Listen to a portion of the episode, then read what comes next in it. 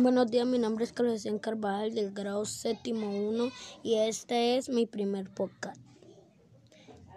Dinosaurio David. Había una vez un dinosaurio que se llamaba David, que estaba fregando los platos del desayuno.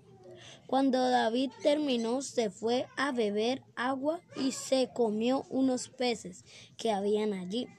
Cuando los peces estaban en su barriga, le empezaron a hacer cosquillas. Y el dinosaurio se empezó a reír. Cuando paró de reírse, se levantó y se puso a saltar para que salieran los peces. Los peces entonces salieron de la barriga de David. Dijo, Oh, es que habían peces en el agua, entonces se comí uno donuts para desayunar y se fue a dormir para descansar.